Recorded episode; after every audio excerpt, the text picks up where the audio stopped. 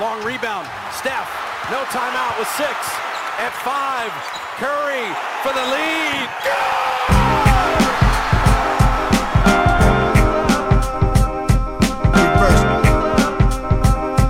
Reverse. Reverse. Reverse. Always. De retour, comme dirait Antoine Pimel, de retour dans un nouvel épisode du podcast de l'équipe Rivers Basket Session. Et euh, tout d'abord, merci d'être avec nous. C'est la centième de ce podcast. On voulait vraiment vous remercier chaleureusement de nous suivre depuis, euh, depuis tout ce temps et d'être de plus en plus nombreux à le faire.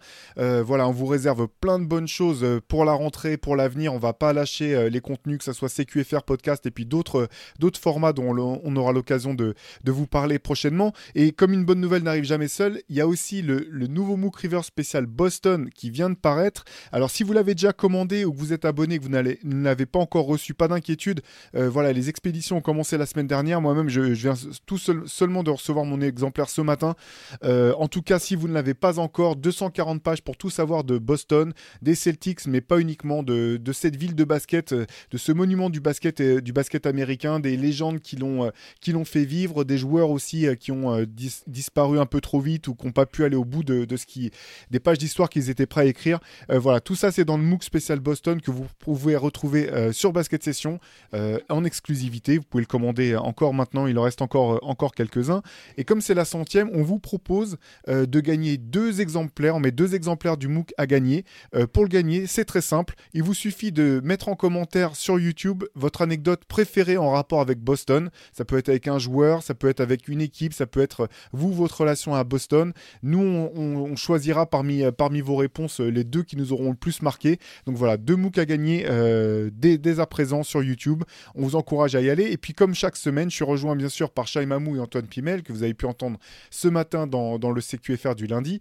Euh, et on va poursuivre la discussion à trois dans la thématique de ce dont on a pu parler ce matin. On va forcément revenir sur la free agency.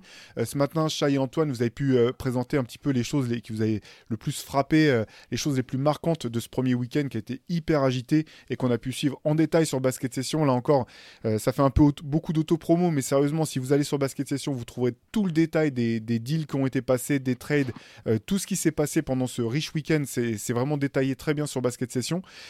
et dans ce podcast, on voulait revenir plus en détail, plus en profondeur sur les équipes vraiment euh, qui nous ont semblé avoir fait, euh, avoir tapé fort, avoir fait des, gros coups. Euh, voilà un petit peu ce qu'on ambitionne de faire, aujourd'hui.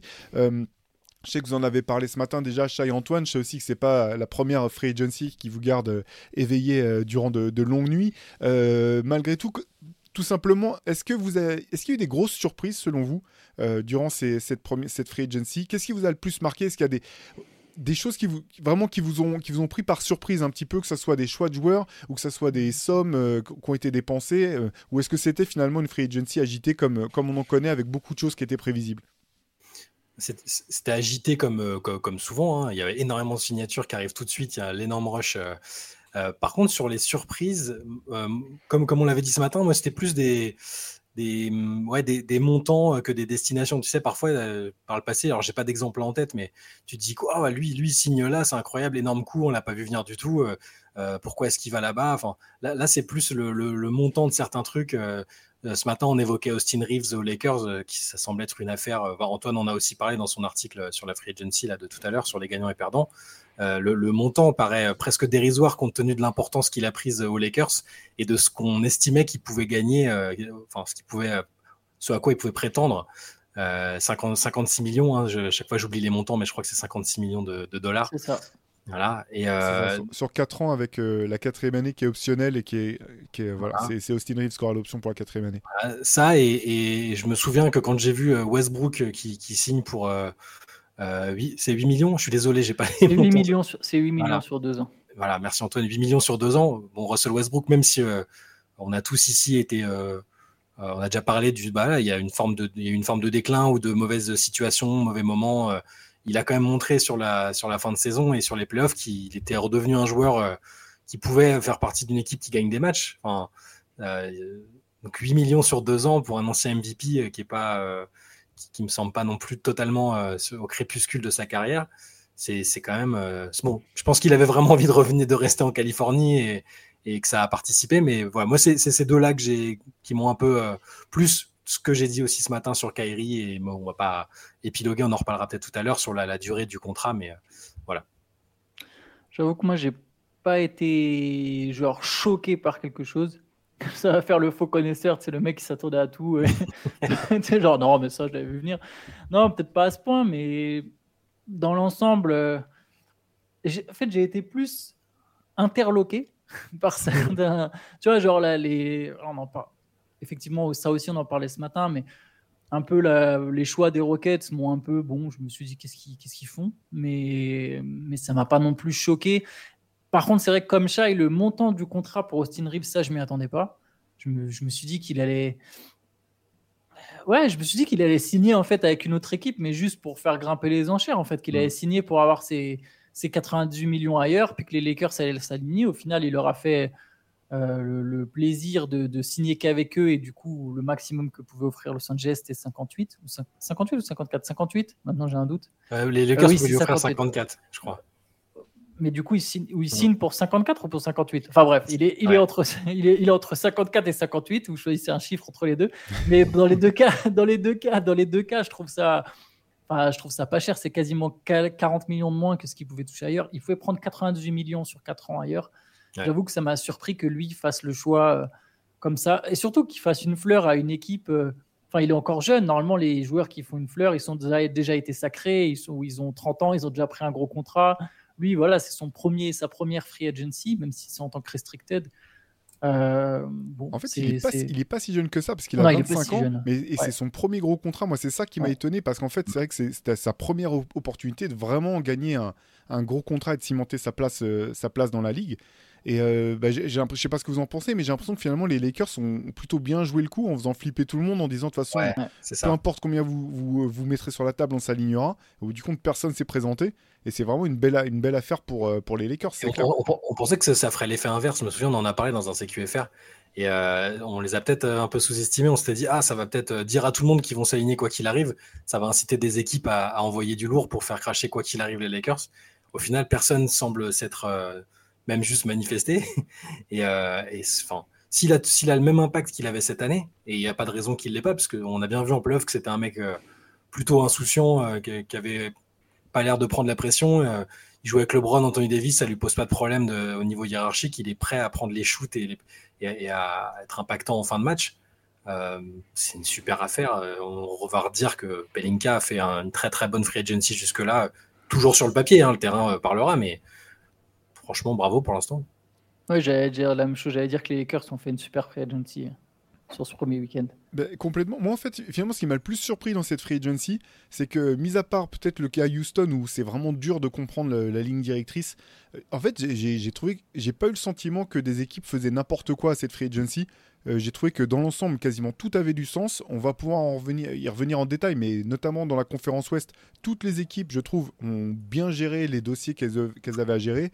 Celles qui ont été courageuses ou qui ont tenté des paris, et aussi celles qui ont été, euh, bah, préféré garder, euh, garder un petit peu la tête sur les épaules et pas s'enflammer comme les Kings, sur qui on pourra revenir tout à l'heure, ou, Dallas, des équipes voilà, qui ont réussi finalement à se renforcer à la périphérie et vraiment à remplir les, cases vides qui restaient dans leurs effectifs je pense que vous, avez tous les deux commencé à parler d'Austin Reeves. Effectivement, je pense qu'on peut reparler bah, des Lakers en tout cas.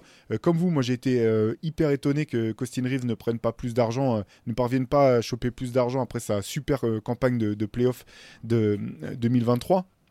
Les Lakers, je pense que on en parlait un petit peu hors antenne tout à l'heure, mais il y a quand même le consensus. Ils ont vraiment maîtrisé, je trouve, leur intersaison. Et c'est assez fou, en fait, de voir comme. En fait, ils ont fait cette année tout ce qu'on imaginait qu'ils auraient dû faire euh, l'été où ils ont, euh, ils ont mis en place un trade pour aller chercher Russell Westbrook. Et au bout du compte, finalement, je trouve qu'ils ont magnifiquement réussi à pivoter de, de, la situation catastrophique dans laquelle ils étaient, le bourbier dans lequel ils étaient avec Westbrook. Euh, et au moment, enfin juste avant qu'ils qui commence à pivoter, on se disait bah, c'est mort en fait. LeBron n'aura plus l'occasion de, de, jouer le titre. il est un peu coincé dans cette équipe qui va nulle part au bout du compte, je trouve qu'ils ont, ils ont parfaitement réussi à redresser la barre et relancer complètement le, bah, la dynamique sur, euh, sur les deux au moins saisons à venir. Quoi. Mais c'est simple, si, on se réfère au. Donc Antoine avait écrit, a écrit le guide de la Free Agency euh, qui, est, sur le site. Et euh, si, on observe les besoins qu'il avait identifiés, pour chaque équipe, il avait identifié des besoins. pour les Lakers, il avait marqué garder absolument Austin Reeves et Rui Hachimura. Ok, check et check et check et dans des conditions excellentes. pour des bons contrats, ouais. Voilà, et des, parce que Hachimura aussi, bon, on pourra le redire aussi, il a été très très bon alors qu'il n'y avait pas beaucoup d'attentes autour de lui. On se disait que c'était, on était un peu surpris même qu'il vienne. Et il, a, plus que répondu euh, euh, présent.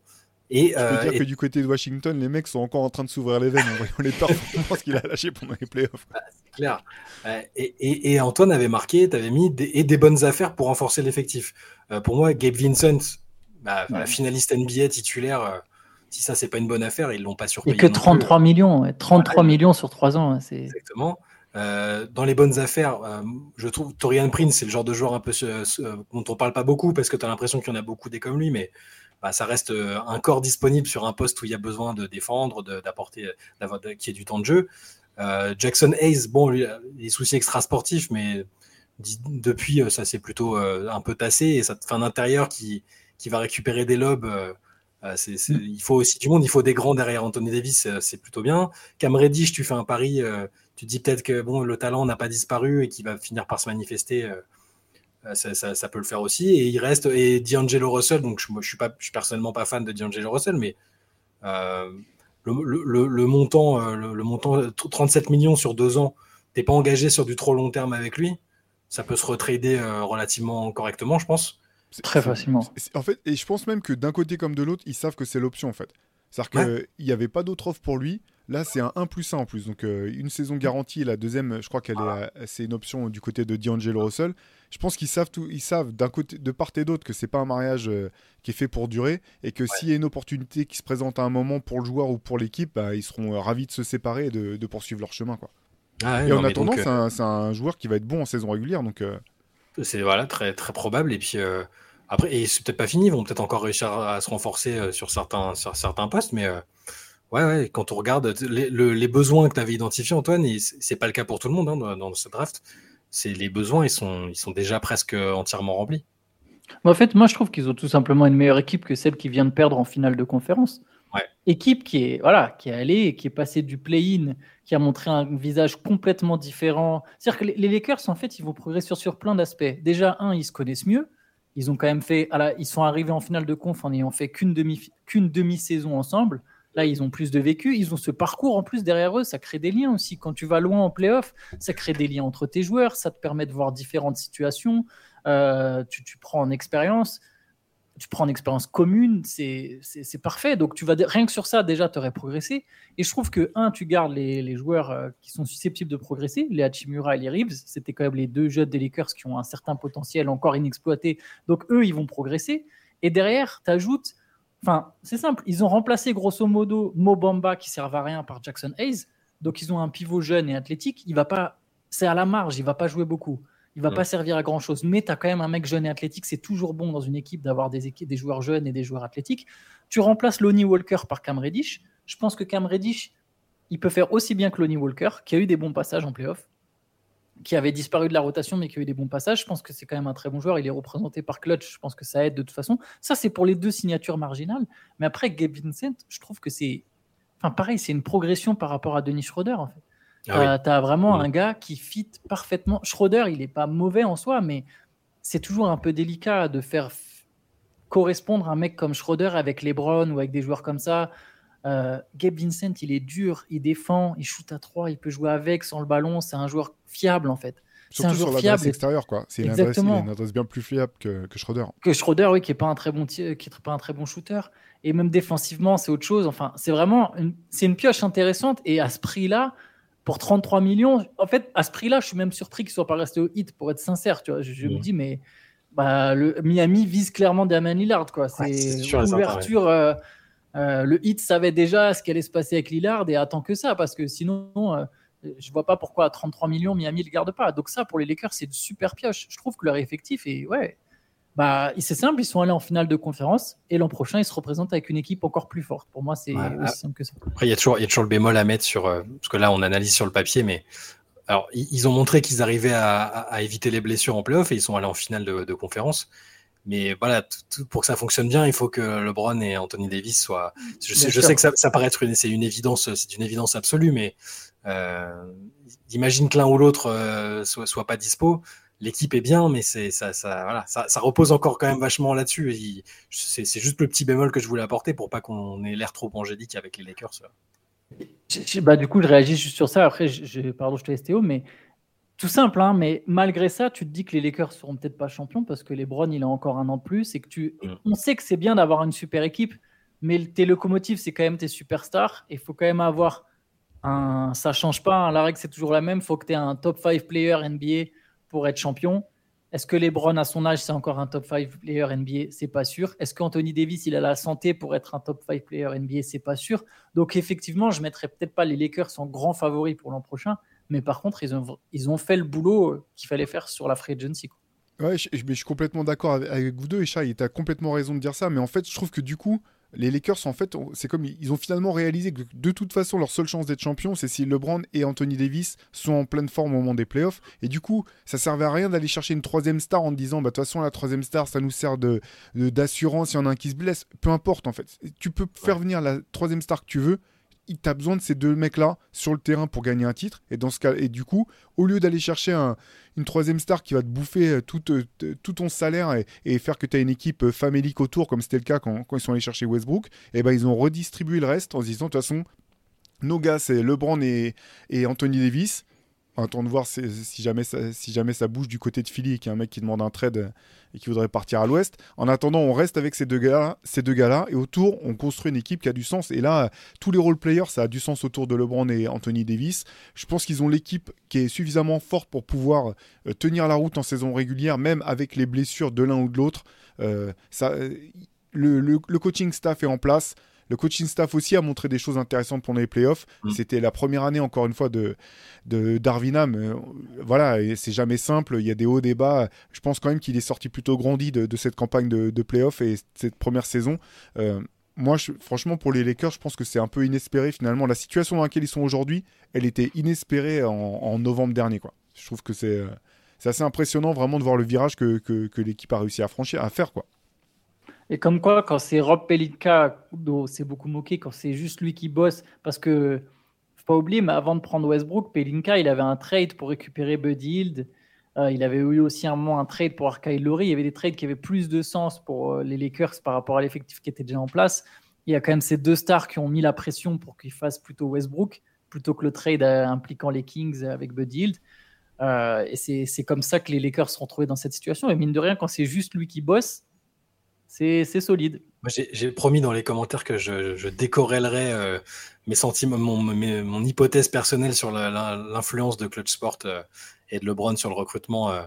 donc, on, suppose que Pelinka a repris la main. Voilà, c'est pour, dire que ça reste une impression personnelle, même si après on a entendu ici et là que oui, que LeBron et, Clutch avaient, eu, émis des avis sur certaines choses, comme de, de pensait aussi qu'il jouerait aux Lakers, si je dis pas de bêtises. Ouais. Avait un accord avec, euh, c'était déjà Pelinka le GM. Enfin, donc il y a des choses qui se sont faites un peu en, coulisses. Euh, quand, le joueur lui-même te dit, bah, mon agent m'avait dit que c'était fait avec les Lakers, mais qu'après ça s'est plus fait, on peut supposer qu'il y a eu une influence. Mais euh, voilà, tout ça pour dire que c'est de l'aspect. On, reste encore dans de la spéculation, mais voilà, c'est LeBron et Clutch. On, sait qu'il y a une influence, quelle qu'elle soit. et là, l'impression qu'on a, c'est que Pelinka, qui semblait être un petit peu enfin, pas avoir perdu la main, mais être moins influent que d'autres GM peut-être ben là, là euh, clairement, il a l'air d'être. Euh, en tout cas, les, les, Lakers dans leur ensemble, quels qu'ils soient, travaillent bien. Ouais, non, non, c'est clair. Et puis c'est vrai que pour, refermer peut-être la page sur, sur les Lakers, du moins sur, sur le roster, euh, manifestement ils cherchent quand même encore à renforcer un petit peu le secteur intérieur pour avoir peu une assurance supplémentaire.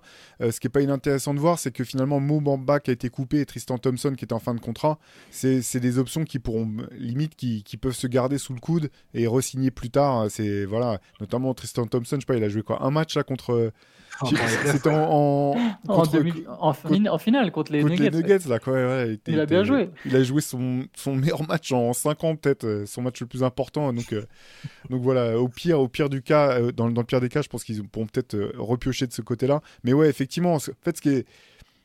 C'est intéressant parce que là, les Lakers, ils partent avec des garanties quand même, je pense. Ils ont vu que Reeves, c'était solide même en playoff.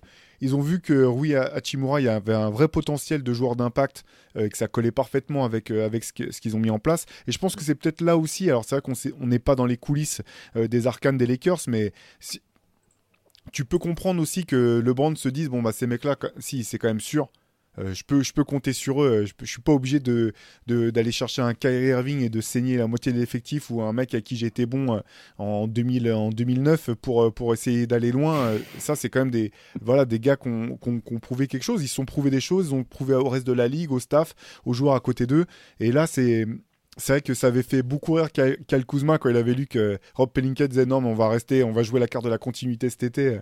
Il avait eu une blague du genre ouais, genre Binder done that ou un truc comme ça, genre ouais on, me l'avait on me l'avait fait aussi. Puis euh, trois mois plus tard j'étais à Washington, mais euh, mais là en tout cas je pense que ouais clairement c'était le bon choix du côté des Lakers quoi.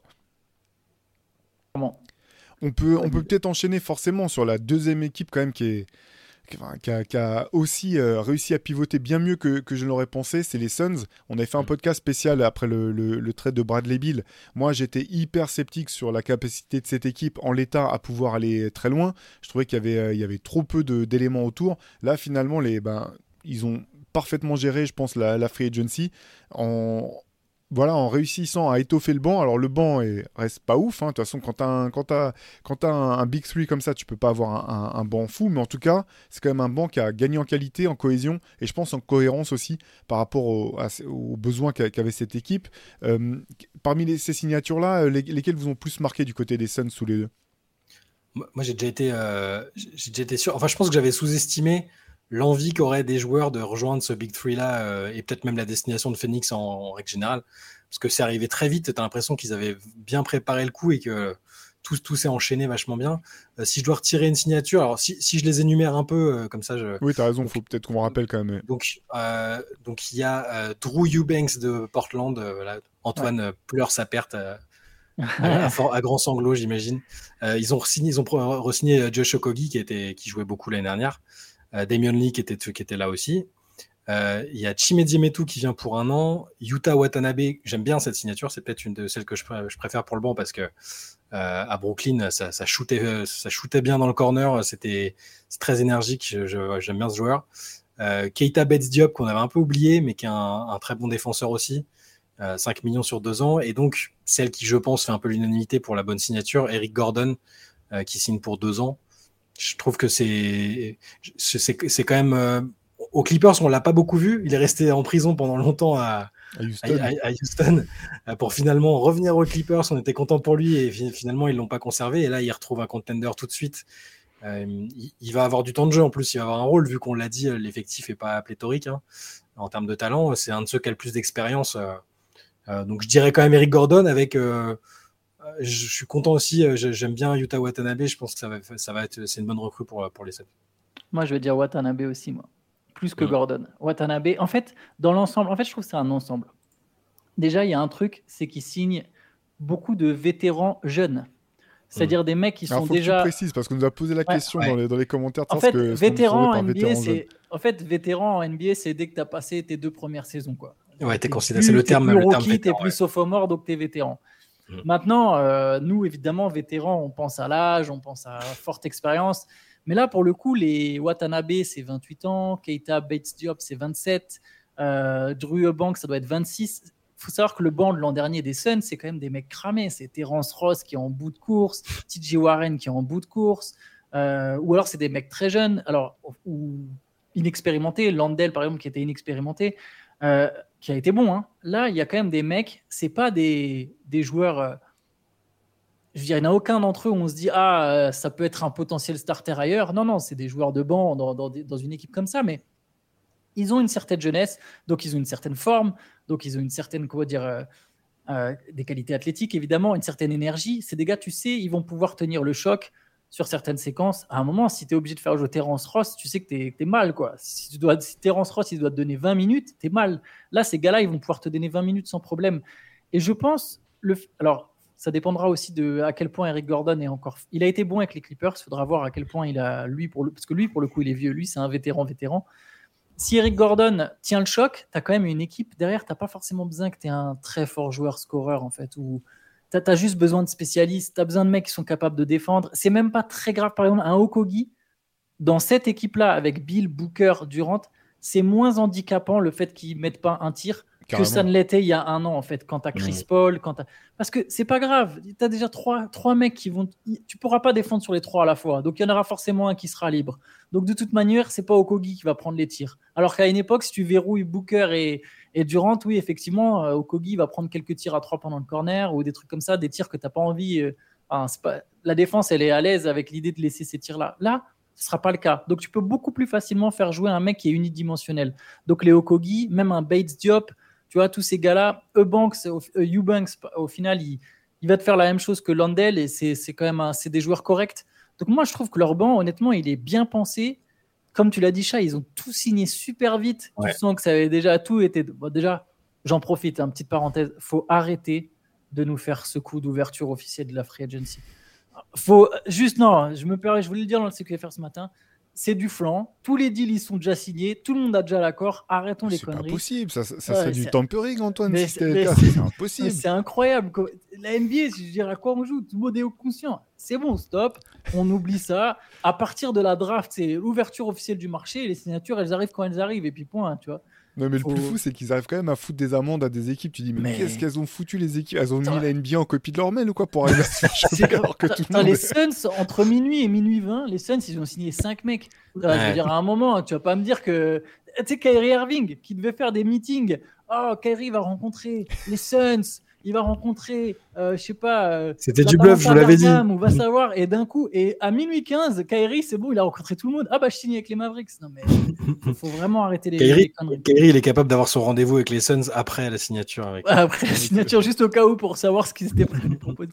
Mais et, tu vois, et rien que ça, le fait de pas avoir cédé à Kyrie, tu sais, à cette opportunité. Enfin, de toute façon, il ne pouvait pas lui donner la thune que ce que les Mavericks lui ont donné.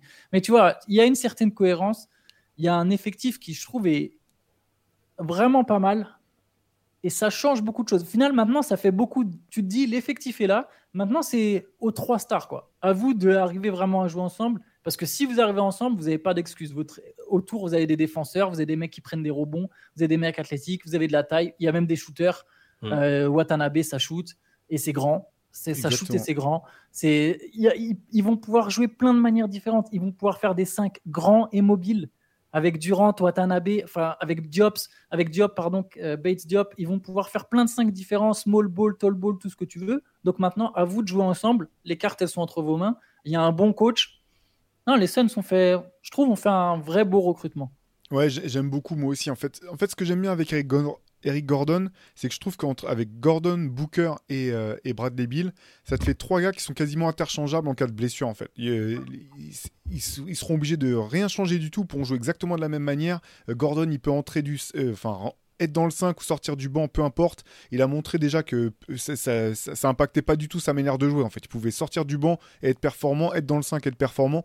Tout ça, je trouve ça, tout ça, vraiment très bien. Pour Watanabe comme vous, je trouve c'est très bonne pique, euh, un très, très bon choix. Shooter et de grande taille. On a vu à quel point euh, les Suns étaient petits dans la série face aux, face aux Nuggets euh, euh, dans, durant les derniers playoffs. Ça, c'est vraiment une, très belle option. Et Drew Banks, c'est marrant parce que personne ne le connaît, mais c'est vraiment un, un, très bon choix. Hein. C'est un bon joueur qui est bien plus athlétique que sa coupe de cheveux ne peut le laisser entendre. Vous ne laissez pas avoir. qui, est, qui peut protéger le cercle et qui peut finir au cercle, etc. Non, je trouve ça bien. Je pense que malgré tout, si je, si je devais laisser un, point noir ou peut-être quelque chose sur lequel je serais pas étonné que les Suns quand même restent un petit peu euh, à l'affût. C'est peut-être sur le poste de meneur pur en fait. Là, tu es vraiment obligé de compter sur la complémentarité des joueurs et sur leur capacité à jouer. Euh, c'est surtout des deux qui peuvent euh, aussi créer du jeu. Dans l'absolu, tu dis, bon, ils ont tous suffisamment de talent et, de, de QI basket pour que ça fonctionne. Voilà, moi, je serais pas étonné quand même qu'à un moment, Phoenix se dise, ça vaut peut-être le coup d'essayer d'aller chercher un mec, euh, je sais pas si c'est un, Ricky Rubio ou un gars comme ça, un, meneur avec un peu vraiment euh, à la baguette, qui peut aussi euh, être dans le 5 ou sortir du banc sans problème et qui posera pas de soucis si jamais, si jamais on le fait pas trop jouer. Voilà, ça c'est le truc sur lequel je garderai un œil du côté des Suns peut-être.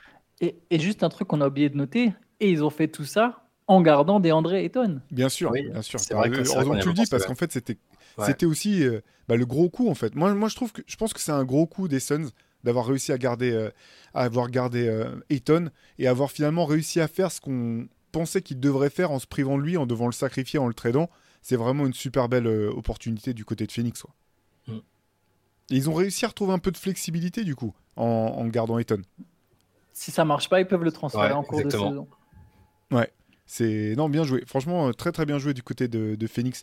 de toute façon, je le disais un petit peu en préambule, dans la conférence Ouest mis à part, bon, il faudra qu'on parle de, Houston à un moment, parce que j'arrête pas de dire mis à part Houston, mais même si là aussi, ça, en fait, ça, ça, se débat, c'est à, débattre, mais j'ai trouvé que la plupart des équipes avaient vraiment très bien joué. Moi, il y en a une sur laquelle je voudrais qu'on revienne un petit peu, euh, c'est le cas des, Sacramento Kings, qui, moi, m'ont vraiment bluffé, parce qu'après euh, leur, belle, euh, leur, belle, leur magnifique saison régulière, leur, leur parcours en playoff honorable, plus qu'honorable même. Ah Ils sont sortis en 7 manches face, au, face au, à, des, à des Warriors qui étaient quand même pas faciles à, manœuvrer. Euh, moi, j'avais peur, vraiment très peur qu'ils se précipitent. Euh, que ça parte euh, sur des chercher à faire des gros coups. Au bout du compte, je trouve qu'ils ont vraiment hyper bien joué leur, leur, leur free agency. Le, la première belle signature, à mon sens, été la resignature en fait de d'Harrison Barnes. Mmh. J'ai trouvé que c'était bien mieux finalement de le garder à un coût correct euh, euh, plutôt que de chercher à l'échanger à tout prix. Euh, c'est un joueur qui a prouvé sa valeur. encore une fois, hein, c'est, on l'avait dit une fois, mais c'est un joueur qui est passé peut-être à 2 cm de sortir les Warriors au premier tour. Hein. Il avait un tir à 3 points pour, pour, pour plier la série. Et, c'est un joueur qui aura de la valeur en fait en cours de saison si jamais, si jamais il faut revoir l'effectif pour X raisons. rien que ça, j'ai trouvé que c'était une, très belle, une très belle perf. on peut revenir peut-être sur les autres signatures. Je sais pas, Chai ou Antoine, lequel d'entre vous veut, détailler un peu ce qu'ont fait les Kings Vas-y, je veux bien, ouais. Alors, donc il y a la prolongation d'Harrison Barnes. Ils ont fait venir Chris Duarte. C'est un move euh, contre rien, mais contre rien du tout. Contre rien du tout, un ailier. Et les équipes comme les équipes compétitives n'ont jamais assez d'ailiers euh, polyvalents. Shooter. Chris Duarte, shooter, défenseur. Trey Lyles qui reste pour 16 millions sur deux ans. Et ils ont signé le MVP de l'Euroleague, Alexander Vezenkov, qui débarque pour, euh, je crois, 20 millions sur 3 ans. le montant exact, c'est 20 ou 21 millions sur 3 ans. Ouais, c'est super. Enfin, Donc là, pour l'instant, on peut dire déjà qu'ils ont cédé la tentation de, viser très gros et d'être dans les rumeurs de trade et tout ça. Euh, euh, parce que tu peux. Enfin, c'est aussi typique de certaines franchises. Tu, viens de faire une belle saison. tu sais qu'il te manque encore quand même des choses pour, pour être vraiment un contender. Ils auraient pu céder à la tentation et c'est des gros moves. Et au final, ils font confiance à leur noyau. Euh, Harrison Barnes, je veux dire, c'est pas définitif. S'il se trouve mieux sur le marché, euh, le faire signer trois ans pour ce montant-là, je pense qu'il est, il est aussi tradable à un moment s'il voit que ça, marche moins bien. Et à Vezenkov, c'est super bien. Il est dans la lignée des, bah, des joueurs d'Europe de l'Est qu'on voit débarquer en NBA euh, quoi, avec pas mal d'expérience et un gros niveau. Les, je pense au Bogdanovic et, consorts. C'est un, une free agency pour, enfin, discrète. C'est-à-dire que tu as raison, Théo, on n'en a pas ça n'a pas fait les gros titres, hein, mais, mais j'aime aussi assez bien ce qu'ils font. Trey Lyles, euh, ils étaient très importants euh, à Sacramento l'année dernière aussi. Je, suis d'accord, j'aime bien sans que ça, ils n'ont pas eu besoin de faire du flashy et, et c'est peut-être pas fini. Ils n'ont ils ont pas complètement répondu aux besoins que tu avais ciblés. Euh, de, si je dis pas de bêtises, tu avais mis un grand, un pivot backup qui ferait du bien pour, les Kings. Ça, bon, il, reste du temps. tout, tout, le monde n'a pas encore été signé. Hein, c'est comme pour, pour les Suns, on parlait d'un. S'ils ont besoin d'un meneur un peu gestionnaire, euh, il reste des intérieurs qui n'ont pas, pas, été signés et ça peut, ça peut arriver après. Hein. Mais je suis d'accord, j'aime bien. du marché, ouais. Et puis ils ont, ils ont aussi, euh, euh, enfin ils ont re-signé aussi Sabonis, enfin ils l'ont prolongé pour un contrat, contrat max à combien 260, c'est ça? Ou je, je m'enflamme un peu Non, il a pris un peu moins que le max justement pour leur hmm. laisser une certaine flexibilité. Alors là, j'ai le montant exact, euh, je, évidemment, je, ne l'ai pas. Mais euh, je sais qu'il a pris légèrement moins que le max. Alors, c'est pas beaucoup moins. Hein. Il a pas non, pas non plus euh, sacrifié. le terme n'est pas bon de façon sacrifiée, mais il a pris un peu moins que le max pour leur laisser de la flexibilité. Mais, oui, tu as raison de le souligner parce qu'au final, c'était quand il y a eu le trade de Tyrese Halliburton, il y avait aussi ce risque de se dire mais ah, ils sont trop cons, ils ont fait venir Sabonis, et de façon, dans deux ans, il va se barrer parce que c'est une équipe pourrie. Au final, non, entre-temps, ils ont retrouvé les playoffs et ils restent. C'était ce qu'on avait dit. Hein. En tout cas, moi, c'est ce que moi j'avais dit. Je ne veux pas vous mettre dans la sauce tous les deux, mais quand le trade a eu lieu, le, trade de Sabonis pour, pour Ali Burton, je trouvais que c'était un, aussi un vol à l'étalage euh, du côté d'Indiana. J'avais pas du tout imaginé que les, mais, que les Kings euh, réussiraient à ce point à hmm. redresser la barre et à se servir de, de Sabonis. Ah, c'est pareil. Bah, c'est sur le coup, tu te dis. En plus, tu voyais Ali Burton qui. C'est juste, que c'était le seul joueur qui voulait vraiment rester et s'impliquer dans l'équipe. Donc, on s'était dit. Euh, il y a un mec qui veut rester pour une fois. Et il, vient de dire Je veux être là pour 10 ans, je veux les ramener en playoff. Et il le trade. Et Sabonis, aussi bon soit-il, il, était All-Star avec les Pacers. C'était pas évident de voir, euh, voir que ça fonctionnerait comme ça. oui, bon, il y a eu d'autres choses, d'autres facteurs qui ont expliqué que, les Kings euh, sont devenus aussi bons entre le, Mike Brown, le, laser aussi, évidemment. Bah, le BIM. Mais et c'est 180, 195 millions, euh, Sabonis au passage. Euh. Ok, ah, je vous ai sorti un chiffre totalement hallucinant. Oubliez le chiffre que je je sais même pas d'où il est sorti. C'est celui de la mélo en fait que tu as donné. Et, pour l'intérieur, ils ont aussi prolongé Alex Len, euh, si je dis pas de bêtises, pour un, sur un an. ah, ok. Bon, voilà. Ils ont, ils ont quand même leur pivot back. Voilà, un corps disponible. mais, mais mine de rien, vous avez raison de le souligner. Hein. La première victoire pour les Kings, c'est de pas céder à, à l'enflammade. Il y a tellement d'équipes, dès qu'elles passent un. Je pense aux Hawks récemment, les Knicks à un moment. Bah, les Knicks, exemple super récent, les Knicks qui derrière ont fait venir Evan Fournier et Kemba Walker en se disant bon bah on vient de faire un tour de playoff, euh, allez c'est bon, c'est la fête, faut qu'on dépense. Et au final tu mises sur des joueurs qui te font pas forcément progresser. Là il y avait une tentation, c'était la tentation Kyle Kuzma. Moi ça, ça avant la free agency ça parlait beaucoup justement de Kyle Kuzma qui toucherait son max à Sacramento. J'aimais pas du tout l'idée. Je me disais mais ils vont juste se retrouver bloqués parce que du coup, une fois que tu signes Kuzma au max, tu n'as plus du tout de place et tu te retrouves bloqué avec un trio de mecs bah, forts, tu vois, Sabonis, mm. Fox, dont deux All-Stars dans le lot et Kuzma, mais c'est pas les meilleurs All-Stars non plus, c'est pas des énormes superstars et en fait, tu te retrouves bloqué, tu seras jamais vraiment en position de gagner parce qu'il y aura toujours une équipe avec des meilleurs stars que toi. Et, là, au moins, il y a, une, ouais, je sais pas, il y a une cohérence qui me plaît beaucoup plus. Euh, de pas s'être complètement, euh, d'avoir lâché toute flexibilité, puis ça laisse encore la, marge, de, tu vois, il y a pour, en marge d'espoir, il y a qui Keegan Murray, tu vois, jusqu'où il peut aller, etc. Comme vous l'avez dit, Barnes, tu peux toujours l'échanger si tu sens qu'il est trop déclinant, bah, tu, tu refourques son contrat quelque part. Euh, non, il y a si Keegan Murray euh, est plus fort plus vite que prévu, en fait, et que tu dis, il faut qu'on lui libère encore plus d'espace dans, dans, le roster. Ouais, ouais, tu peux, ouais, c'est ça. Tout à fait, ouais. Tu as Davion Mitchell, de façon, qui. Alors, c'est pas vraiment un poste 3, hein, c'est plus un poste 2, 1-2, mais tu as des mecs, euh, mais il défend bien. Tu as des mecs qui peuvent, de toute façon, tu peux faire des 5 petites. Tu peux te passer d'Harrison Barnes, en fait. Il y a deux ans, ils pouvaient pas. L'an dernier, je suis pas sûr, mais là, maintenant, ils peuvent. Et en fait, c'est du luxe de l'avoir, quoi. C'est juste du luxe. Très pareil, j'aime beaucoup ce qu'ont fait les Kings. Ouais, là, alors pareil, on n'est on pas dans, dans, ce qui se passe, mais tu es quand même un peu tenté de te dire que c'est peut-être aussi parce que Vivek. Euh, Ranadi va un peu laisser le, les GM faire leur boulot. Euh. Ah, mais là, là, pour le coup, là, voilà, je vais, je vais recorréler les choses.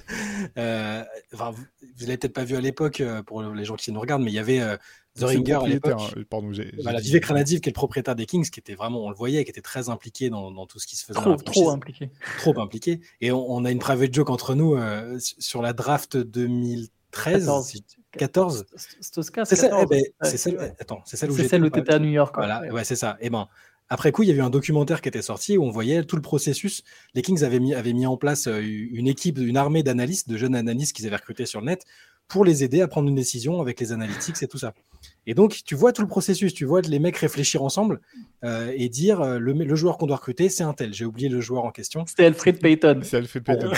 du coup, ça casse un peu. Il a quand même une meilleure carrière que, que Nick Stauskas, mais donc on va parler. Et, donc, ils hésitaient entre plusieurs mecs. Ils en viennent au consensus qu'il euh, faut recruter Alfred Payton pour les besoins de, l'équipe. Et tu as Vivek Ranadiv qui arrive à la fin de la réunion et tu vois qu'il impose Nick Stauskas. Et, donc, quand les mecs ils disent alors on prend qui? On prend Payton, on prend machin. Et puis il arrive et dit Stauskas? Stauskas? Allez, Stauskas. tu vois le visage dépité des mecs C'était Pete d'Alessandro, le GM à l'époque, et tu vois qu'il fait bon, ok, on a, monté tout ça, on a monté tout ça pour rien, bah Stauskas, voilà, et puis qui avait une bonne cote, hein, c'était un bon shooter, euh, il avait une petite cote aussi à l'université, c'était. Mais tout ça pour dire qu'on sait que c'est un, un, un, proprio interventionniste. Donc parfois, c'est des réalités. Le terme. Interventionniste, c'est ça. Et euh, euh, là, par contre, on ne sait pas vraiment à quel point il intervient ou pas aujourd'hui, mais on voit que même médiatiquement, il est un peu en retrait. Il a mis sa fille dans l'organigramme, par contre, qui a l'air d'être un peu plus compétente. Euh, je ne sais pas à quel niveau de décision elle est, mais, bon, elle est influente, elle est dans la draft room aussi. Mais c'est bon, c'est très très différent de ce que lui montrait, montrait avant. Donc, parfois, on sait qu'il y a, des, libertés, enfin, quel est le degré de liberté des GM ou pas dans certaines franchises. C'est clair, notamment aux Kings. Euh, puisqu'on parle de, Enfin, on était sur les Kings, moi je voudrais parler maintenant d'une autre équipe qui risque d'en surprendre plus d'un, qui a déjà été quand même un, peu une, équipe surprise cette année, c'est OKC. Ouais. Qui plus ça va, plus cette équipe me semble dangereuse. Euh, même chose là, je sais pas, Chai ou Antoine, si l'un de, vous, l'un de vous veut détailler un petit peu les, les moves d'Okessi euh, ces derniers jours, mais tout ça me semble vraiment plein de sens et de, de cohérence.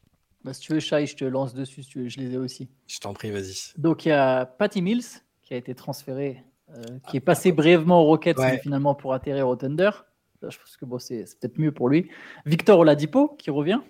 Enfin, Euh, il, il des- jouera pas. hein. Ah, il sera Oladipo. blessé toute la saison Il est blessé, ouais. Je pense que c'est en partie pour bénéficier du, du staff euh, Oh, médical ok. de d'Okessi, Ouais. qui avait déjà fait du, du bon boulot quand lui était passé la première fois. Ok. Il y a Jack White, que Ouais, personnellement des- je ne connais pas. Des, ouais, des Nuggets, il, avait, il a joué un petit peu cette saison. ouais. Je, je reconnais 100% que je ne le connais pas. C'est le batteur, des, le batteur des White Stripes pour animer un peu. le- Davis Bertans, qui, qui était arrivé lors de la draft, donc un grand Mm. qui shoot.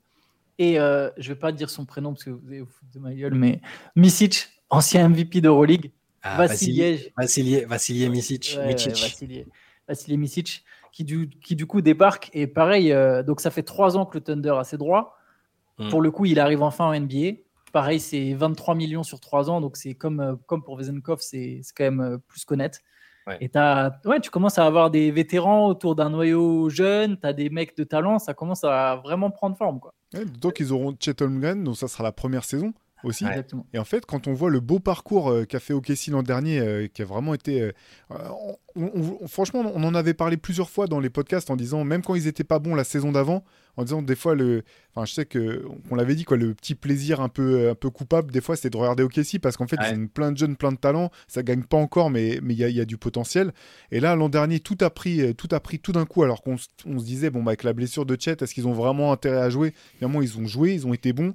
Euh, Il y a Shea euh, qui a encore passé un cap euh, magistral, je trouve, dans, dans voilà, qu'on- auquel on s'attendait pas forcément. En tout cas, moi, j'étais pas prêt à le voir euh, à ce niveau-là toute une saison, euh, toute une saison durant. Et là, Mm. avec toutes ces, ces, ces petits, alors forcément, c'est forcément c'est à, c'est à la marge, mais quand on met bout à bout tout le talent qu'il y a dans cette équipe, euh, la première avenir de Chet Holmgren qui aura du coup moins de pression aussi parce que l'équipe euh, roule déjà, ils sont pas obligés de le surexposer. Il est un peu dans une situation un peu comparable à celle peut-être de dans laquelle Victor va se retrouver du côté de San Antonio. C'est, euh, je trouve ça vraiment intéressant. J'ai j'ai hâte de voir cette équipe sur le terrain, franchement. Elle, elle est même encore plus enviable, je trouve, que celle de Victor parce que il n'a pas la même pression. Il y a déjà un taulier en ville. Bon, Victor, ils vont, les gens vont s'attendre quand même à ce que ce vrai. soit lui le taulier rapidement. Mais euh, bah, moi, l'effectif de OKC, j'adore. Enfin, j'aimais déjà beaucoup l'année dernière regarder, comme tu disais. euh, euh, et on a, dans un des podcasts, on avait dit que c'était une équipe, l'équipe d'avenir euh, euh, pour la- les Ouais. saisons, euh, celle qui vient et celle d'après. Euh, c'est pas un hasard si Michic il vient cette saison et qu'il n'est pas venu une année avant ou qu'il attend pas Mm. encore une année. À mon avis, je pense qu'on lui a clairement signifié que là, ça allait jouer les playoffs, ça allait essayer, essayer de jouer les playoffs. C'est un mec qui est euh, deux fois euh, MVP du Final Four en Euroleague. Hein. C'est pas, c'est pas n'importe qui. Euh, il, a été deux fois MVP, ils ont gagné deux fois euh, avec euh, l'Anadolu FS. Euh, donc ça, tu rajoutes, un mec comme ça qui a de l'expérience en Europe, qui tu sais qu'il va être bon à peu près tout de suite. Je, je l'imagine pas être mauvais. Et dans les recrues qui, sont arrivées, bah c'est aussi, euh, il y en a pas beaucoup, mais c'est solide. Patty Mills en expérience, c'est c'est c'est Et en bien. mentor de vestiaire aussi. Voilà. Bon, la Dipos ne jouera pas, mais et, et Bertans, on ne sait pas quel va être son. Peut-être qu'il va, il va retrouver un peu de confiance et, et Mais au bout du d'utilité.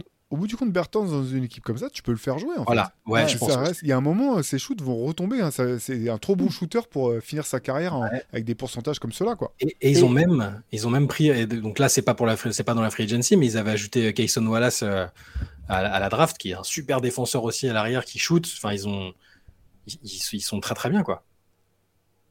Pour le coup, en plus, Bertan, si tu as quatre défenseurs autour, c'est quand même moins pénalisant que dans d'autres équipes. Quoi. Et, et le Thunder n'est pas l'équipe qui a le meilleur spacing, donc il risque d'avoir des tirs super ouverts. Quoi.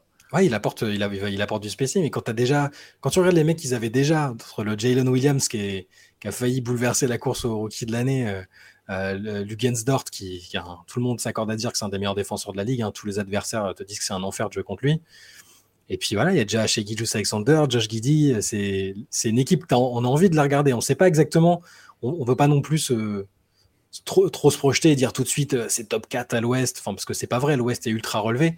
Mais il y a plein de scénarios où tu peux être optimiste et te dire, euh, eux, s'il y a une ou deux équipes qui sont euh, en retard, au- dont la vitesse de croisière est pas bonne, eux, eux, je pense qu'ils seront là parce qu'ils se connaissent déjà et les renforts, ils sont, les renforts sont excellents. En fait, je trouve qu'ils ont le profil parfait de l'équipe où tu t'en fous un peu de savoir euh, co- combien ils vont finir Mm. euh, entre la première et la, et la neuvième place à l'ouest. Ouais, Personne voudra les croiser en fait. parce que ça va être trop galère. Je pense que c'est vraiment une équipe qui, qui, peut être galère à jouer et qui peut euh, poser des problèmes. Alors pas, quand je dis personne ne voudra le jouer, les jouer, c'est pas comme euh, les Warriors, tu sais que personne ne voudra les, les jouer parce qu'il y a trop d'expérience, parce qu'il y a Stephen Curry, etc. Là, c'est plus quand tu vois le, le nombre de talents qu'il y a et le fait que c'est une équipe qui va être pas si simple que ça à cerner. Quand, parce qu'il y a des joueurs qui sont encore en train de se, de se développer. Tu vois, hein, quand euh, Jalen Williams dont tu, dont tu, parlais là, euh, bon, on avait senti que c'était la bonne pioche quand même dès le début, mais sa deuxième partie de saison NBA l'an dernier, je sais pas si beaucoup de gens euh, l'avaient vu, vu venir quoi. Et, tu dis bon, le potentiel pour ce joueur-là, il est énorme. Moi, j'ai bien aimé aussi l'autre Jay Williams en fait de, de Casey. Ah il a porté dans un rôle espèce de Kevin Looney avec un tir à trois points sur le potentiel. Je dis pas qu'il en est là encore, mais tu dis il a ce potentiel-là aussi. C'est vraiment une belle équipe quoi. Par contre, le seul truc, c'est que cette équipe, elle aura plus ou moins de la pression. Je me permets juste de nuancer. Parce qu'en gros, là, maintenant, c'est les playoffs. Tu n'as pas d'excuse, tu as été au play tu, tu, dois aller en playoff dans une conférence qui est très forte. Donc voilà, ça peut, ça peut être une forme de mini-pression euh, sur le Thunder, mais bon, c'est pas une catastrophe s'ils les font pas, puis ils restent encore super jeunes. Mais voilà, y a, en tout cas, il y a un objectif maintenant. C'est la différence avec les années précédentes, c'est que ça joue vraiment avec un objectif. Ouais, c'est clair, c'est clair. C'est un petit peu. Euh, c'est vrai que c'est là qu'on va voir euh, si, si, si ces, ces, jeunes ont les armes pour, euh, pour confirmer tout de suite en fait que leur bon parcours de l'an dernier est repartir sur la même dynamique. Quoi. Ouais. ouais. Ils me font penser à Cleveland il y a un an, quoi. Le, les Cavaliers, l'année où l'année les Cavaliers venaient de rater le play-in, mm. venaient de prendre le play-in mais de rater les playoffs, puis hop, ils prennent Donovan Mitchell. Voilà. Alors eux, il n'y a pas eu un transfert de Donovan Mitchell, c'est plus de la progression interne, mais ils sont sur une espèce de courbe un peu similaire, je trouve. Carrément. Allez, peut-être encore deux mots sur deux, autres, deux autres équipes à l'ouest. Et puis peut-être après, on peut, on peut changer de conférence, à moins que, que j'ai raté des choses, auquel cas, n'hésitez pas à me le dire. Un petit mot quand même sur Dallas. Euh, ce matin, c'était assez intéressant votre discussion à tous les deux, Antoine Chai, autour de, de, Kyrie Irving notamment.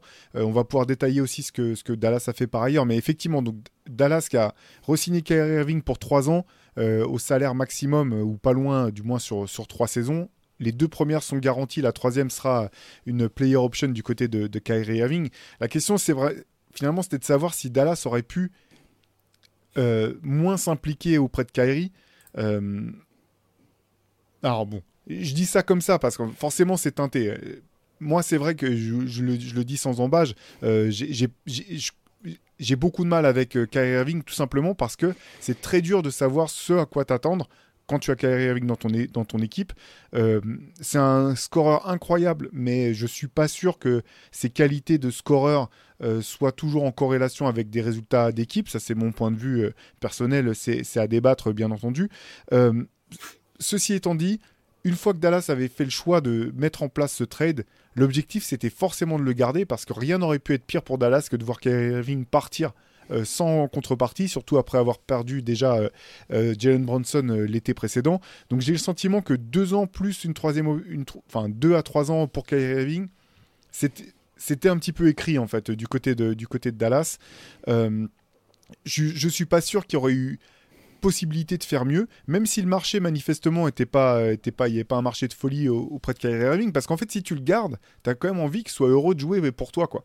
Et donc, je ne suis pas sûr que, que, Dallas aurait eu beaucoup à gagner en montant au créneau pour essayer de, de, de dire non, bah nous, on, signe pour un 1 plus 1 ou alors euh, trois 3 ans, mais il faut vraiment que tu prennes moins d'argent. Finalement, si euh, il avait été contraint de signer à Dallas, je sais pas si c'était euh, de, ça aurait été de bon augure en fait pour Dallas d'avoir un Kyrie qui fait la gueule dès le, dès le premier match de son, de, de, son nouveau contrat. C'était un petit peu là-dessus que j'étais. quoi. Ah, mais je, je, je, comprends. Ce matin, c'est vrai que j'étais un peu véhément, mais moi je suis bloqué sur le péché originel du trade qu'ils n'auraient pas dû faire selon moi. Et, et, après, en, en, y réfléchissant, et j'ai répondu dans les commentaires de, la vidéo ce matin, tu as raison Théo, enfin, ça, c'est logique et le contraire aurait même été surprenant parce que ça voudrait dire qu'ils regrettent déjà la décision euh, de l'avoir fait venir. Bah, ce que j'aurais pu comprendre aussi, parce qu'il n'y a pas eu des résultats fantastiques, et même si lui, son comportement n'a posé aucun problème. Bah, c'est pas qu'ils n'ont pas été fantastiques, c'est que les résultats. Effectivement, c'est pas de son fait, parce que les, euh, Kairi était très bon, euh, euh, notamment quand il était aligné à côté de Luca, il avait des stats vraiment extraordinaires. Par contre, l'équipe a plongé. Enfin, C'est pas uniquement de son fait, c'est du, fait de, du deal en lui-même. C'est pas Kyrie, c'est le deal a fait que l'équipe a complètement plongé à partir du moment du trade. Quoi. C'est ça, parce qu'ils ont perdu des, joueurs importants, euh, Dorian Finney-Smith notamment. Mais donc oui, là, là maintenant à tête un peu plus reposée, euh, oui, je, je, comprends, même si c'est, je trouve ça déroutant que voilà, le, juste le, le, le procédé, tu luttes contre personne, t'as pas besoin de surenchérir sur des sur d'autres équipes pour le convaincre de venir, et tu lui offres trois années. Et je le redis, c'est avec tout le respect que j'ai pour Kyrie, trois années, c'est s'engager beaucoup, parce que la troisième année, il va l'activer, hein, je pense, si euh, on verra, on n'en est pas là, mais tu t'engages sur trois ans, il faut compter, il faut prier pour trois années de fiabilité euh, sur et en dehors du terrain de, de, de Kyrie, c'est pas évident. L'espoir, à la limite, c'est que donc lui, il soit toujours dans les mêmes dispositions que l'année dernière, c'est-à-dire content d'être là, content de jouer avec euh, Luka ce qui a l'air d'être le cas. Le coach, on verra, hein, parce que c'est aussi important. Jason Kidd est toujours là, mais on ne sait pas si ce, sera le cas longtemps.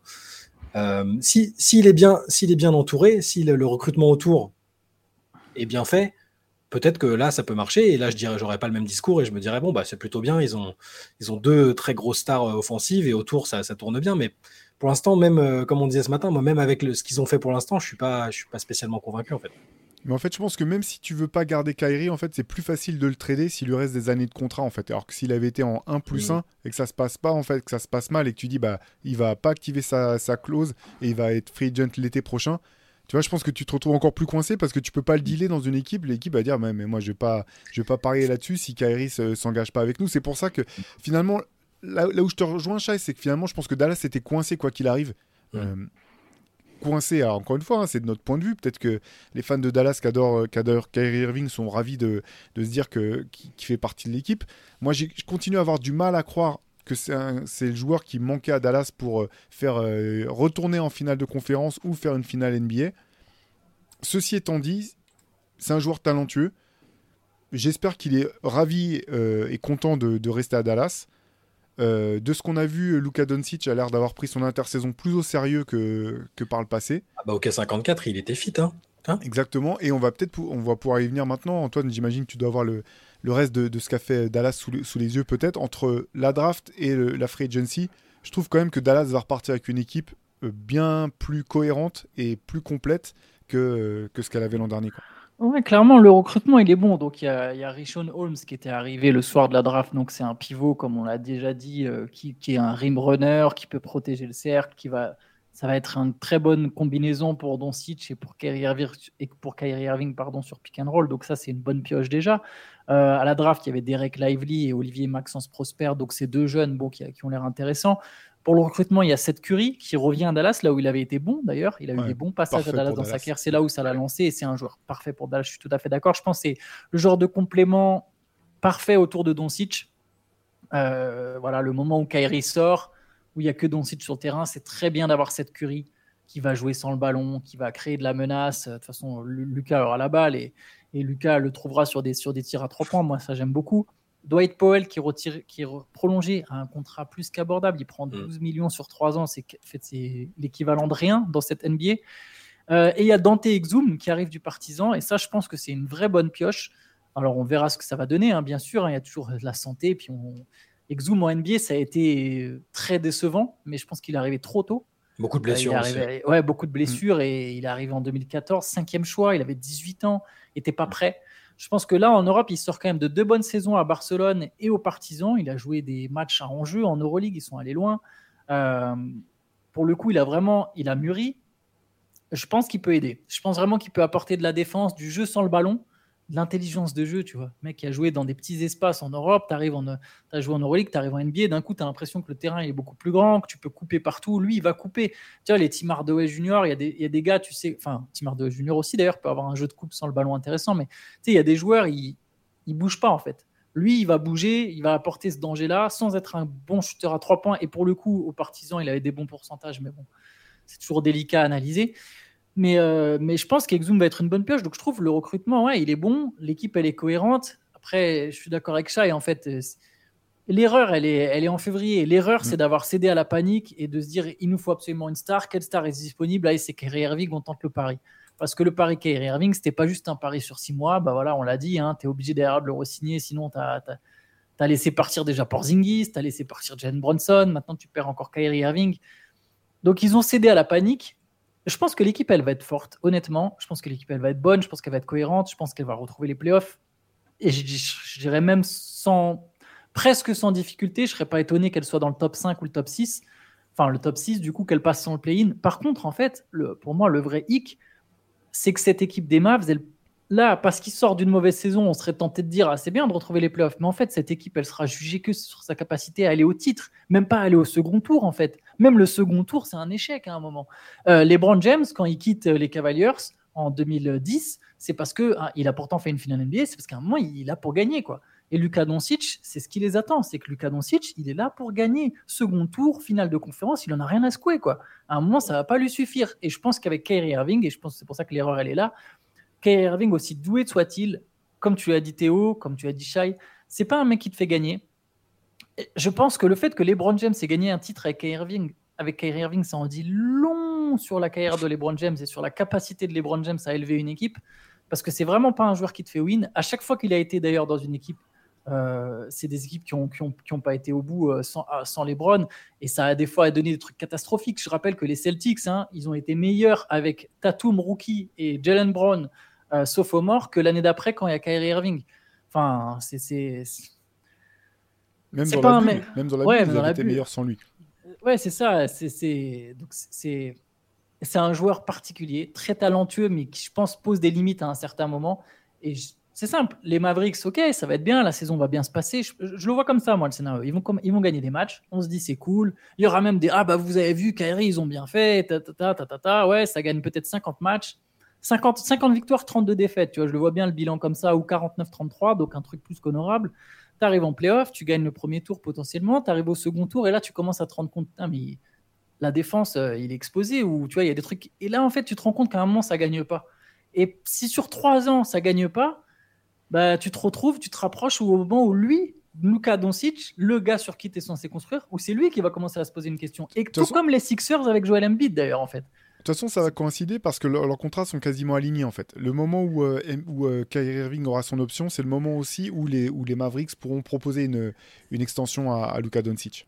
Et là, pour moi, c'est tu, risques de. Donc, oui, lui, pour l'instant, il est content. Il est content de voir Kyrie. Il y a un peu ce. Ouais, ça marche. Tu vois, on, avait dit, euh, c'est au début, c'est tout beau. Puis après, c'est. Ouais, ouais t'inquiète. Et puis au bout d'un moment, je pense qu'en fait, il y a juste un moment où lui-même, Doncic, il va se dire bon, c'est cool, mais pourquoi il défend pas? Pourquoi il est chelou? Pourquoi, tu vois? Parce que sur la défense, on en revient au même problème. Hein. Doncic et, Irving en même temps, c'est. Faut qu'autour, ça. Faut, faut, faut, que ça court autour. Hein, parce que. Mais Irving, honnêtement, je, je vois pas de scénario dans lequel il ferait 3 ans à Dallas. Ouais, ouais. Sauf si Doncic exigeait. C'est aussi c'est Doncic qui, euh, qui demandait à être tradé avant ça, mais je vois pas de scénario qui permette euh, dans lequel Kyrie resterait 3 ans à Dallas. J'en vois pas en fait. Moi non plus, mais pour que les Mavs de eux-mêmes le transfèrent, c'est déjà compliqué. Ça voudrait, si tu parles de toi, c'est un scénario où lui demande son transfert parce que qui va vouloir de Kyrie à ce prix-là? Aujourd'hui, il est quasiment au max. les équipes qui s'intéressaient à Kyrie Irving aujourd'hui, elles auraient pu, elles auraient pu proposer mieux à Kyrie que ce qu'a proposé Dallas. Donc de toute façon, il n'y en avait certainement pas.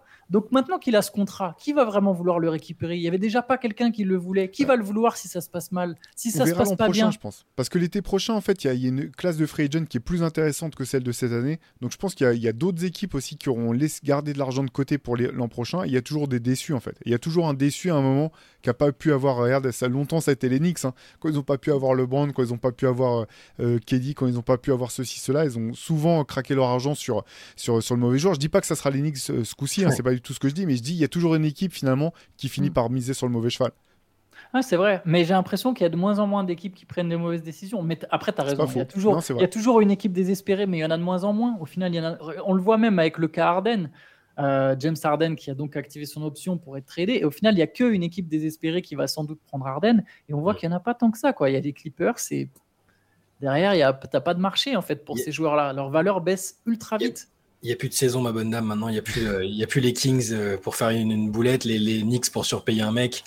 Les, les gens sont trop compétents, c'est déprimant. Et, et Kyrie, avec tout son passif, t'imagines encore un truc où ça se passe mal? Qui va vraiment vouloir faire ça? Parce que avec tout son passif, déjà qu'il ait, réussi à avoir ce contrat-là, c'est quasiment de l'ordre du miracle pour lui. s'il y a de nouveau une boulette ou un machin où, tu, où les Mavericks ils disent non, ça passe pas, parce qu'on sait que ce sera pas sur le terrain le problème. Il, ça, il va être fort. On sait que ça sera en dehors. S'il y a encore un truc comme ça, une équipe qui sera prête derrière à, tenter le coup, je suis pas sûr. Hein. En même temps, je me disais déjà la même chose euh, quand, avant que Dallas ne fasse le trade. Tu vois, j'ai déjà pas compris en fait au moment où Dallas a, tradé pour lui. Donc c'est pour ça que je me dis, il y a toujours forcément dans cette ligue, et je le comprends, quoi, les mecs talentueux font tellement saliver les, les GM qu'il y a toujours une équipe qui, qui, arrive à se persuader du fait en se disant non, mais chez nous, ça va pas être la même, chez nous, on va savoir l'utiliser. Mais de toute façon, Dallas c'était coincé, hein. c'est clair, hein. c'est clair, c'est clair, c'est clair et net. Juste pour revenir, ce que j'aime beaucoup avec euh, l'arrivée de Seth Curry et de Dante Exum, c'est que ça donne aussi deux joueurs qui peuvent aider à la création, qui peuvent jouer sur pick and roll euh, et qui peuvent permettre d'avoir un jeu un peu moins unilatéral que, que, par le passé. Et là, je me dis avec Doncic, Kyrie, Seth Curry et Dante Exum, ça te fait quand même, ça te donne sur le papier en tout cas plus de possibilités pour, euh, voilà, pour varier un petit peu le, le, jeu des Mavs, à voir si ça sera euh, dans la volonté de Luca, à voir si ça sera dans les capacités de Jason Kidd. Euh, tout ça, on le verra sur le terrain assez vite. En tout cas, je trouve que là aussi, finalement, vu comme ils étaient embarqués, depuis le soir de la draft, je trouve que Dallas a plutôt pas mal corrigé le, tir, encore une fois, au vu du contexte dans lequel était l'équipe. Quoi. Ouais. ouais, je suis d'accord.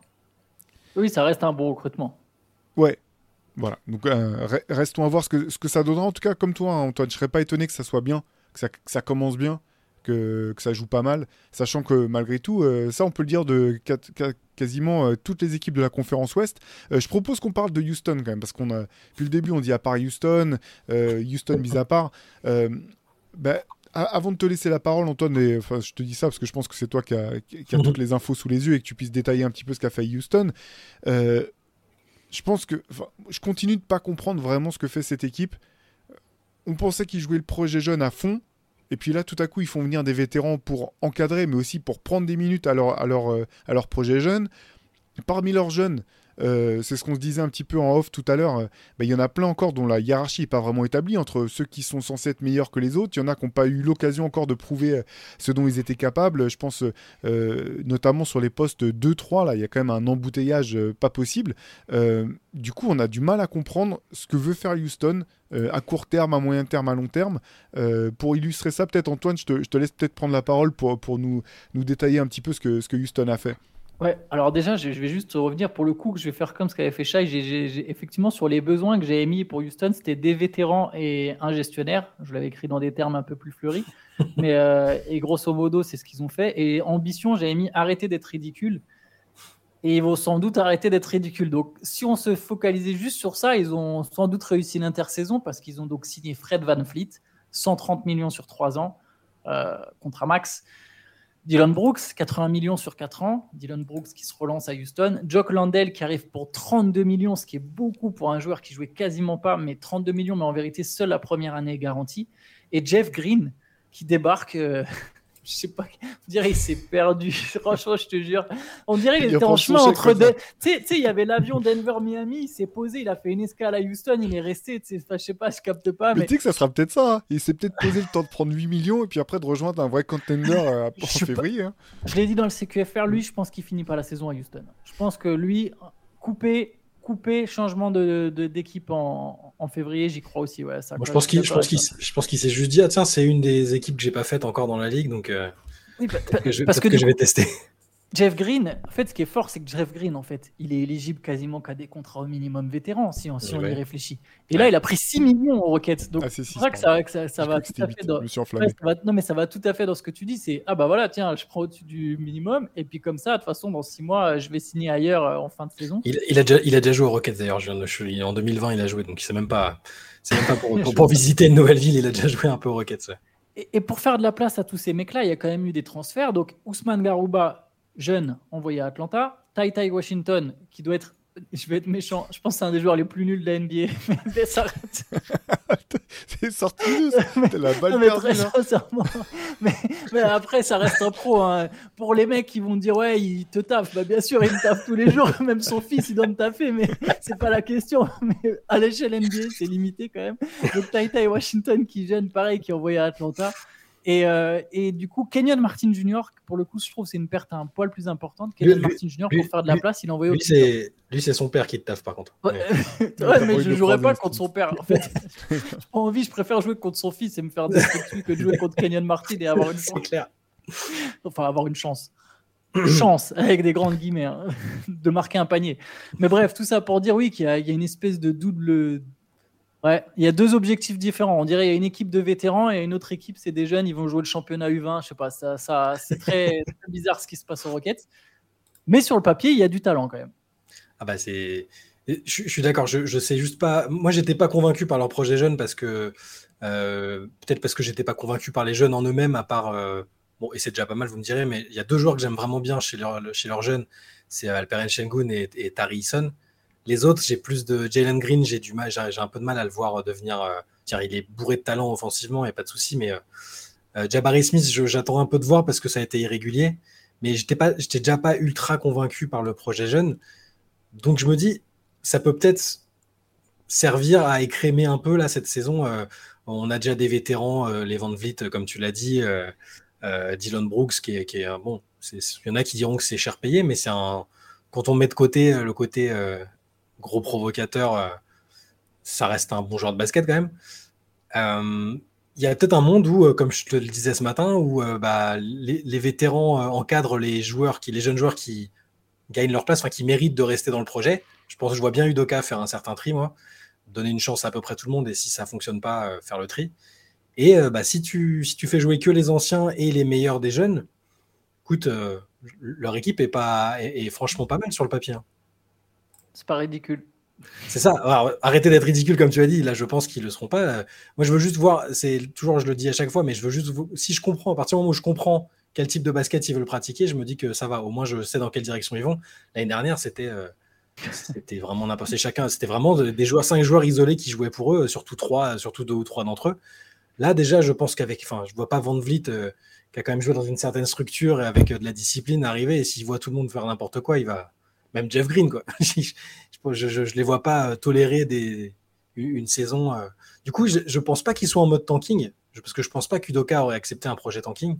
Personne mais ils sont vraiment entre les deux. Ils, sont, c'est ceux qui sont le plus dans le flou entre. On a quand même des joueurs qui ont, fait des, qui ont réussi des choses, qui ont joué dans des équipes euh, qui sont allées loin. Bah, Van Vliet et même Dylan Brooks, ils ont déjà joué des gros matchs. Et, et des jeunes joueurs. moi, j'adore Shengun. Il hein. faut qu'il progresse en défense, mais j'adore Shengun il y, a, un petit cocktail euh, excitant quelque part qui se cache qui peut. Voilà. je suis d'accord avec toi hein, sur le, et avec vous, parce que tu l'as dit aussi, Théo. Sur, sur le papier, on ne comprend pas trop, trop bien euh, quel, est, quel sera leur objectif, qu'est-ce qu'ils ont envie de faire, mais je suis peut-être un tout petit peu moins pessimiste que je l'ai lu euh, à droite à gauche depuis, depuis les, les moves qu'ils ont fait sur la free agency. Bah, en fait, non, mais il y a du talent. En fait, les signatures, c'est même pas qu'elles n'ont pas de sens dans le sens où c'est des bons joueurs. Dylan Brooks, je pense qu'on a, il l'a tellement ouverte qu'on a oublié que c'était quand même effectivement un bon joueur. Euh, le contrat, euh, je le trouve euh, justifié en fait pour un mec comme Dylan Brooks. Fred Van Vliet, super meneur, c'est parfait. En fait, ce qui, le, problème que j'ai avec cette équipe de Houston, c'est j'ai l'impression qu'ils n'ont pas encore su établir de hiérarchie entre leurs propres jeunes en fait, et même de faire ce premier tri. et donc en fait, quand tu fais venir des vétérans en plus là-dessus, qui vont, euh, je veux dire, euh, ce qu'on se disait ce matin un petit, un petit peu en rigolant en, aparté là, mais Jeff Green, euh, s'il voit qu'il y a des minutes à prendre, il va les prendre en fait. Même s'il n'est pas venu pour ça, à un moment, faut que, faut qu'il y ait un petit peu de, de, répondants. Et en fait, quand tu vois, bah, les, mecs ont été draftés cette année, Whitmore, j'oublie le. Amen Thompson. Amen Thompson, merci. Jabari Smith. Euh, tous ces joueurs-là, en fait, qui sont plus ou moins sur, les mêmes postes, va déjà il falloir qu'il y ait une espèce de décrémage et en même temps, tu as besoin qu'ils puissent jouer en fait pour savoir ce qu'ils ce vont valoir ces gars-là. Et c'est là où j'ai un petit peu de mal à comprendre. Limite, euh, j'ai l'impression que, que ce mouvement-là, il arrive euh, un an trop tard ou un an trop tôt, en fait, euh, de faire venir ces vétérans-là. J'aurais mieux compris s'ils étaient venus l'été dernier, en fait, quand il n'y avait pas encore justement Amen Thompson et, et, euh, et Whitmore, et, ou s'ils étaient venus l'été prochain, en fait. Une fois déjà qu'ils auront, ils ont pu se dire ce qui se passait entre ces jeunes-là. C'est vraiment ça que j'ai du mal à saisir du côté de, de Houston. C'est pour ça que la saison dernière, on l'a dit que c'était un immense gâchis, parce que tu as du tanking presque constructif où tu vois des, des, des, jeunes qui sortent un peu du lot, des, une certaine idée de jeu, euh, des, relations qui se créent. L'année dernière, pour moi, il n'y a, rien qui s'est créé à Houston. C'est ça le problème. Et du coup, on se retrouve dans une situation comme ça où on ne sait pas vraiment exactement sur quel jeune on peut compter. Euh, je, le cite souvent, mais ce passage du podcast de Paul George où il lui dit à Jalen Green, c'est toi, c'est ton équipe. Là, là, Jalen Green, il va arriver au training camp, il va voir Van Vliet qui a été champion NBA, euh, Dylan Brooks, voilà, qui a la langue bien pendue et qui, qui se voit très très beau et, et, qui ne va pas arriver juste en lieutenant de ces mecs-là, je pense. Euh, Jalen Green va arriver dans l'idée que c'est l'alpha de l'équipe. Donc peut-être que je me trompe et qu'il a le talent et le caractère pour le devenir. Mais je pense qu'il y aura un petit peu d'électricité euh, sur les premiers temps. Euh, ça, ne va pas être du tout cuit. Et derrière, tu as des joueurs très, très draftés très haut. Jabari Smith, je pense qu'aussi, il a envie d'être le mec. Il a pas arrêté de dire que c'était le numéro 1 de sa, classe de draft, qu'il aurait dû l'être. Je pense qu'il a quand même son ego derrière qui va entrer en ligne de compte. Enfin, tous les autres. Le, mix est très, très explosif. Il y a là où je suis optimiste pour eux, c'est qu'il y a du talent et qu'il y a un, très bon coach, indépendamment de ce qu'il y a eu à Boston. Mais c'est ce qui me fait dire que c'est pas c'est un, très beau bazar, mais il y a, des choses qui peuvent, positives qui peuvent en sortir. Il y a un truc tout bête. Hein. J'aime bien à chaque fois comparer avec les clubs amateurs. Euh, parce que pour moi, le basket reste du basket et même plus globalement du sport, quel que ce soit pro ou amateur, même si évidemment les enjeux changent, mais souvent le, fond est souvent le même, à des échelles différentes. Mais quand tu es dans une équipe et qu'il y a des mecs qui n'ont pas le même âge, qu'il y a deux groupes différents de mecs qui n'ont pas le même âge, c'est toujours un peu bizarre en fait. Je ne sais pas si vous avez déjà connu ça dans des clubs, mais c'est spécial. Ça marche toujours mieux quand tu as grosso modo un noyau dur qui est à peu près le même âge. Et c'est souvent ce qui se passe en NBA ou à n'importe quel club professionnel, football, tous les sports que vous voulez. Souvent, on essaye de faire des noyaux durs du même âge, avec une équipe qui grandit ensemble et qui se sépare ensemble. Parce que ça, c'est un mec de 30 ans, il n'a pas les mêmes références qu'un mec de 19 ans. Et je suis désolé, mais dans ce groupe, il va y avoir deux vestiaires en fait. Et surtout, ils n'ont pas capté, j'ai l'impression, ce que ça voulait dire ramener des vétérans. toute l'année, tout le monde a rabâché ça. Ah, les Rockets, il leur faut des vétérans. Mais il faut des, des mecs qui jouent pas, ou Denis Aslem, tu vois, des gars qui juste tiennent le vestiaire. Là, on a des vétérans qui sont dans leur prime, qui sont là pour jouer au basket. Ils sont pas là pour jouer les mentors. Fred Van Fleet, il va pas, il va, il a pas ça. Fred Van Fleet, il est venu pour l'argent. Il prend 43 millions dans le Texas où il y a moins de taxes. Lui, il a dit, hé, déjà, il l'a pris sur trois ans. Il a dit Je me fais un petit stop ici, je fais le replein de compte en banque. C'est quand même un mec qui a été non drafté à la base. Et après, je me casse ailleurs pour, pour, la suite de ma carrière. Van Fleet, il vient pas pour jouer les mentors. Dylan Brooks, c'est pas un mentor. Il est même pas si vieux, mais il est quand même pas sur le même âge que les autres. Si Dylan Brooks. Il sera titulaire. Hein. Il sera évidemment, il le paye 20 millions. Donc en plus, tu, un mec, tu eux, ils viennent jouer leurs minutes. Ils ont des salaires où tu peux pas les mettre sur le banc. Tu vois, un mentor, oui, tu prends et donner sa slab au minimum. Jeff Green, à la limite, ça dans l'idée, ça a été. Mais tu vois, tu prends, euh, John Wall, mais tu as compris, tu prends des mecs au minimum. Ok, ils viennent encadrer le groupe. Mais là, tu prends des mecs, tu payes 20 millions qui vont jouer. Du coup, ton Cam Whitmore, qui ressemblait à un gros style en 20e position, il va pas jouer. Il va pas jouer. Devant lui, il y a Amen Thompson, euh, potentiellement Tari Eason, euh, il y, a, Dylan Brooks, tu as Jabari Smith sur le poste 4. Il va pas jouer il va pas jouer, il n'aura pas suffisamment de minutes. Donc en fait, ils ont une espèce de double objectif. D'un côté, ils veulent commencer à gagner, donc il va falloir faire jouer les mecs euh, qui, ont payé des millions. Et de l'autre, ils ont besoin de développer des jeunes, mais ils n'ont plus pas les minutes nécessaires pour le développer. Donc bref, pour moi, ça mène à rien. On l'a vu d'ailleurs, dernier exemple hein, de d'équipe qui a tenté de faire euh, double vestiaire avec des jeunes. Golden State. Golden State, il y en a, y a un des vieux qui a fini par mettre une patate à un des vieux. J'ai envie de te dire, c'est aussi simple que ça, quoi. C'est et pour le coup, leur cadre là aux Rockets, c'est pas des Stephen Curry, Clay Thompson, Draymond Green. On parle de Fred Van Fleet, Dylan Brooks. C'est des bons joueurs, mais c'est pas des mecs qui sont suffisamment forts pour te ramener en playoff. Donc en fait, cette équipe, elle va être, elle va pas être nulle, elle va pas être ridicule, mais elle va pas gagner des matchs non plus quoi. Elle va juste euh, moins en perdre, c'est tout. C'est, je sais pas. Ouais, je comprends pas, fait, Puis j'ai peur que ça, que ça bloque un peu le, développement potentiel de certains joueurs. C'est ça qui, c'est ça qui est, qui est vraiment dur, euh, dur, dur, à voir avec cette équipe. Euh, je vous propose, je vous propose deux choses. Euh, d'une part, peut-être un petit mot. Tu as, parlé de Golden State, donc on peut rappeler quand même que de son côté, euh, Draymond Green a signé donc pour 4 euh, ans et 100 millions de dollars aux Warriors. Moi, je m'en réjouis à titre personnel. je trouve ça, je trouve ça vraiment chouette d'imaginer encore que, bah, Stephen Curry, Clay Thompson et Draymond Green puissent faire toute leur carrière ensemble sous, sous maillot des Warriors, ou du moins vraiment aller jusqu'au bout de l'aventure tous les trois. On, verra ce qu'il adviendra de, Clay Thompson qui, qui, qui devra renégocier ses c'est, je sais plus, il est free agent l'été prochain si je me trompe pas. Il reste une année de contrat, donc il y aura forcément une, une prolongation. On verra ce que ça donne. Euh, Est-ce qu'il y a une autre équipe, vous, euh, de la conférence Ouest, dont, dont vous vouliez parler? Je pense que pour la conférence Est, on fera carrément un deuxième podcast cette semaine pour, pour revenir un petit peu sur l'Est, même si ça a été moins riche quand même, moins chaud euh, dans la conférence Est. On, on- on les laissera de côté. Est-ce qu'à l'Ouest, il y a d'autres équipes dont, dont vous vouliez parler tous les deux? Antoine, je crois que tu voulais dire un mot sur Denver. Enfin, on parlait de Denver un peu tout à l'heure parce que forcément, c'est les champions. Tu te demandes toujours comment ils, ils réajustent l'effectif, quel move ils font. Et, et on s'était aperçu que finalement, ils étaient. alors, les mettre dans les perdants, tu, tu les as mis en perdants dans, ta, dans ton article. Et je, je comprends ce que tu veux dire. C'est juste peut-être que, peut que les gens se diront Ah, il y va un peu fort, ils ont une équipe de ouf.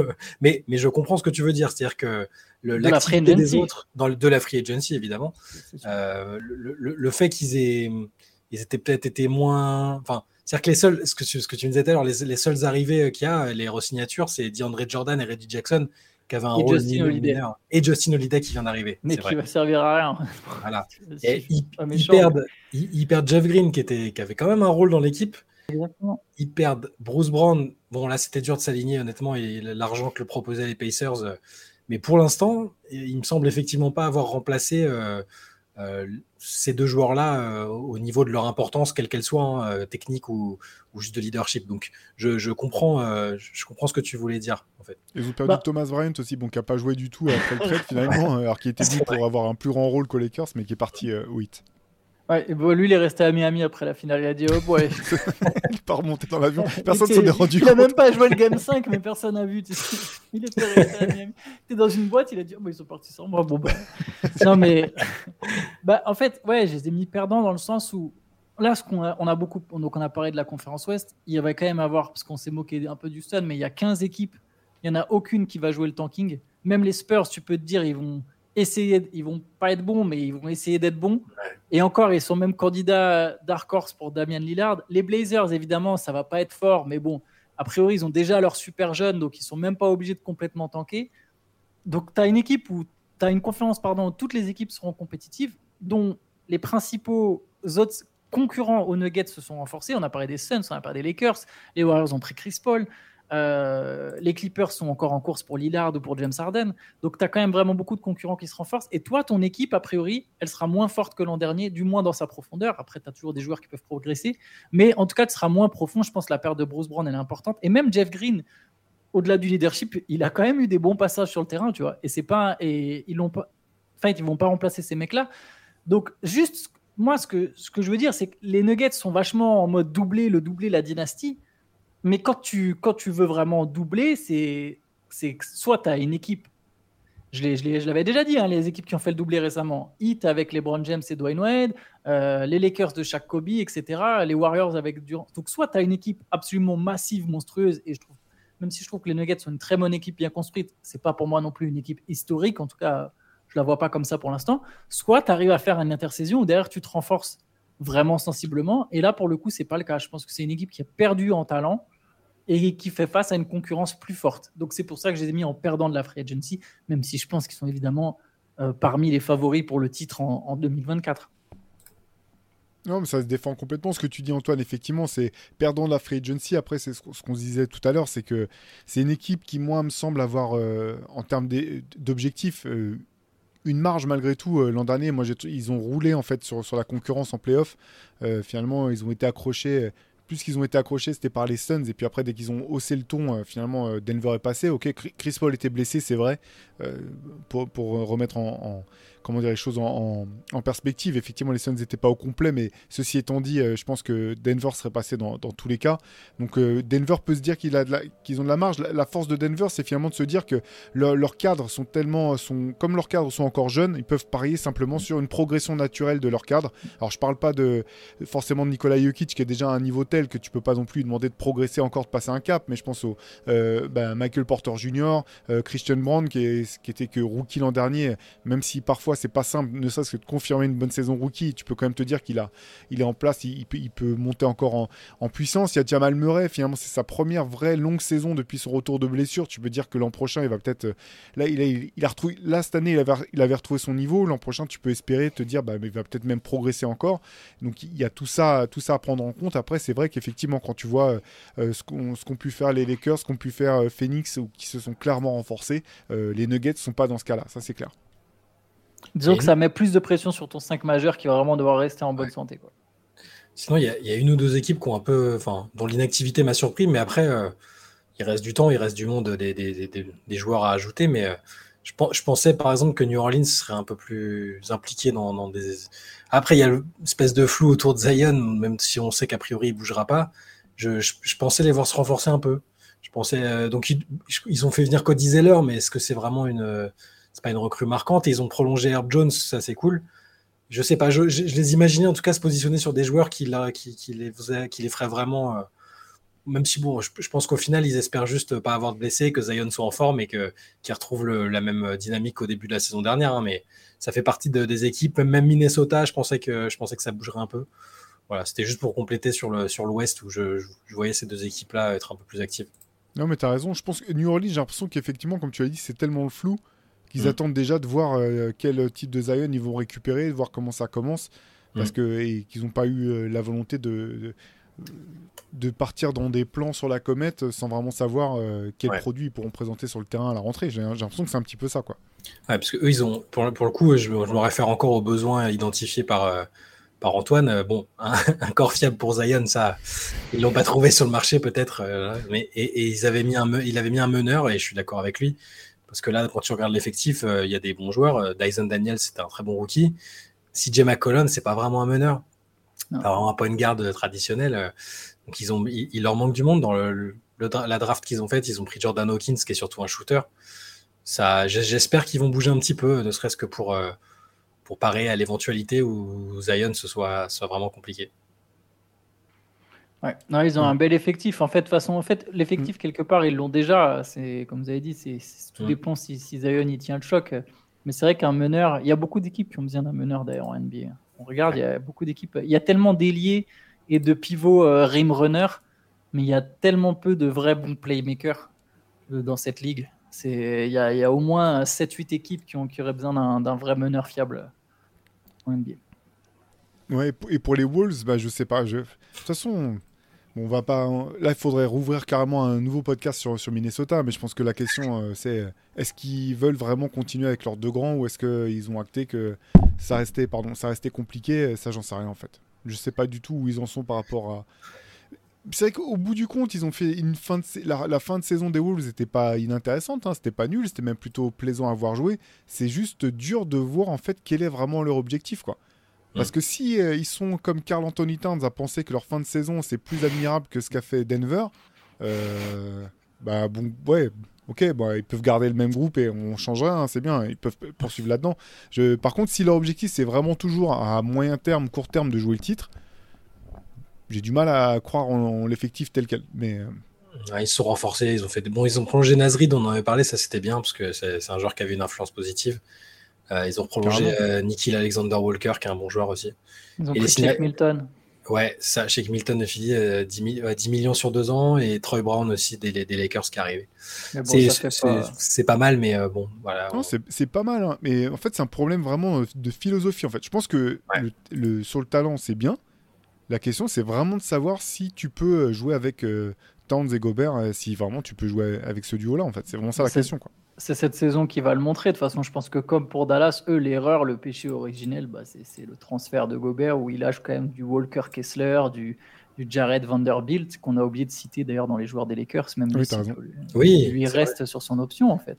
Excellent, Euh, Vanderbilt. très très bon joueur. euh, le- le- le- voilà, les Vanderbilt, je sais plus qui d'autre était dans le transfert. Bon, il y a quatre pics, mais il y, a- il y a du bon joueur, quoi. Il y a du bon joueur qui est dans ce trade. Et c'était un trade à la base pour passer un cap. Et là, ils ont l'équipe où tu te dis, ouais, bah, le mieux qu'ils peuvent viser, c'est le premier tour des playoffs et c'est même pas une garantie. Tu vois, il y a des équipes, tu vois juste l'effectif, tu te dis, bon, a priori, d'une manière ou d'une autre, ils vont trouver un moyen d'être en playoff.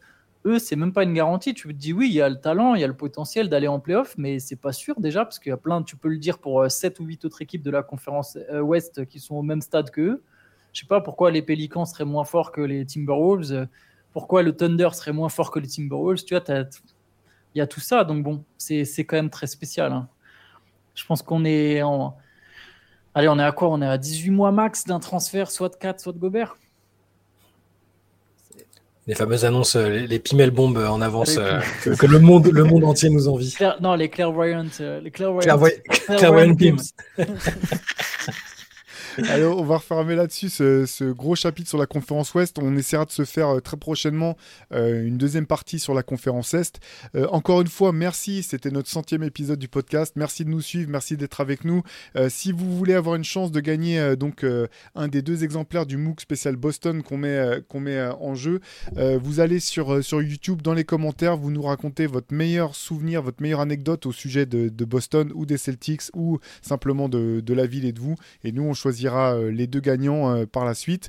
Quoi qu'il arrive, on se retrouve dès demain matin pour le CQFR, dès demain mardi soir pour euh, une live session. Et puis, on, voilà, restez, restez au contact sur les réseaux. Si vous voulez tout le détail, c'est sur Basket Session. Si vous voulez le MOOC, c'est sur Basket Session. Bref, on reste ensemble et puis on vous dit à très vite. Vous allez en avoir marre de nous voir. vous, allez, vous allez vraiment finir par saturer.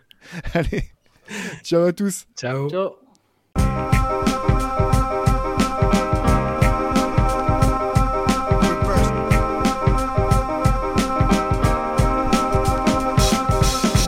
Out there. And it's either play or get played.